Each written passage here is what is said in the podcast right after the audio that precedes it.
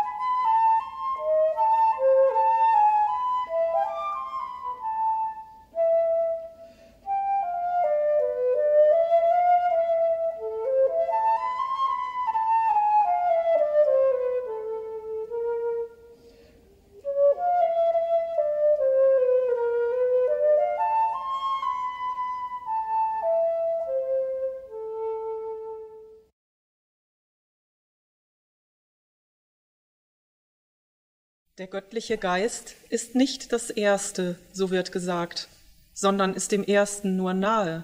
Das Erste liegt über allem. Nur jene können es, nach vielem Schauen erst, zu Gesicht bekommen, die von Liebe getrieben sind. Sie sind dann nicht mehr bloß Schauende, sondern verschmelzen mit dem Ersten als Einheit, als das eigene Selbst. Und diese Liebe, die uns treibt, ist etwas völlig anderes als die Liebe, die wir im profanen Leben als solche bezeichnen. Wie einsam kann ein Mensch sich in solcher Liebe fühlen? Die Liebe, die Plotin meint, ist kein Gefühl, sondern ein Seinszustand, der mich nicht eher zur Ruhe kommen lässt, als bis er mich in die Einheit des Mittelpunktes aller Dinge hat führen können. Also lasse ich mich führen und entdecke, dass ich unausweichlich nur Frieden finde, wenn ich mein Innerstes kennenlerne und zu mir selbst stehe und in mir bleibe. Mir selbst treu zentriere ich mein Bewusstsein nach innen. Ich kann den Mittelpunkt von allem finden, wenn ich nicht nur mit anderen Menschen über Gott rede, sondern in mir selbst still werde, meiner inneren Empfindungen gewahr werde und mich darauf einlasse, was in mir geschieht. Den Mittelpunkt stelle ich mir als die innere Spur, den Lebenssaft des göttlich feurigen Baumes des Lebens vor, der alles in allem vereint, alle Wesen, alle Zeiten, alle Räume, alle Dimensionen. Oder als die unzählbaren Mittelpunkte Bewusstseine, die ineinander, dimensionslos, eins sind. Ich beginne diesen Mittelpunkt auch in anderen Menschen zu erkennen, wenn ich ihnen wahrhaft begegne und in eine neue, tiefere Qualität des Kontakts komme. Daraus entwickelt sich Achtung vor den Mitmenschen, Respekt und echtes Mitgefühl, auch dann, wenn sie von dem einen noch nichts wissen. Schließlich finde ich in meinem Mittelpunkt denselben Mittelpunkt in allen Wesen, den Bäumen, den Büschen, den Tieren, den Wolken, dem Wind, den Gestirnen, dem All. Sie alle sind lebendig und sind aus ihren Mittelpunkten eins mit dem Göttlichen und mit mir. Sie sind in mir, in mir kann ich mit allem kommunizieren. Im wahrsten Sinne bin ich all eins.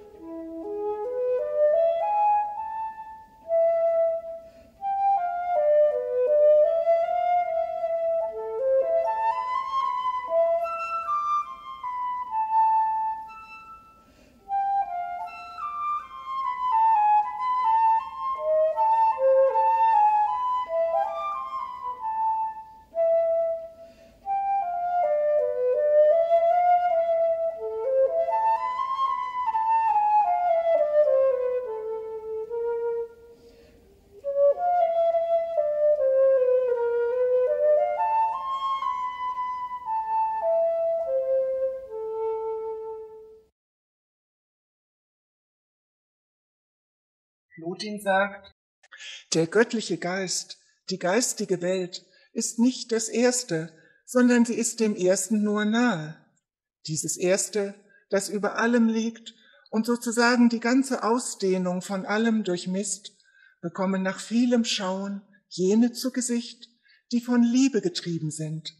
Sie sind nicht mehr bloß Schauende, denn da gibt es nicht mehr hier das Objekt und dort das Subjekt, das von außen darauf schaut, sondern man muss jenes Erste erblicken als Einheit.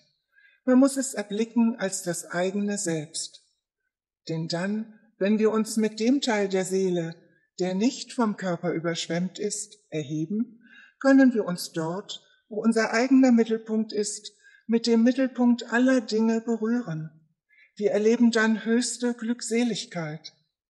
Dieser Mittelpunkt aller Dinge ist das Erste.